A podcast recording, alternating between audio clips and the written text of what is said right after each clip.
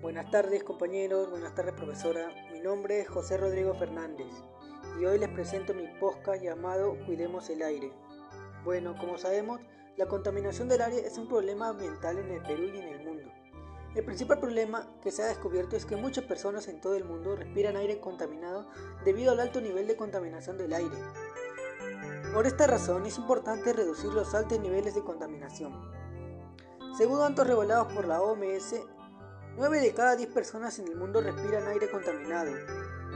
Al año, 7 millones de personas mueren por la contaminación ambiental.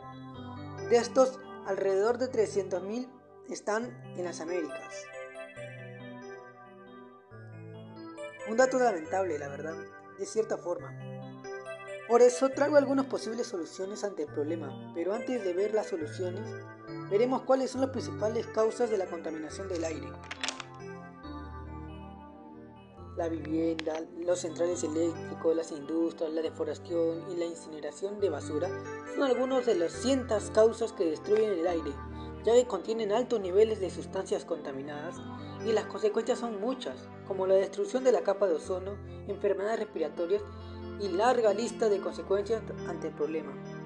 Soluciones para intentar reducir la contaminación.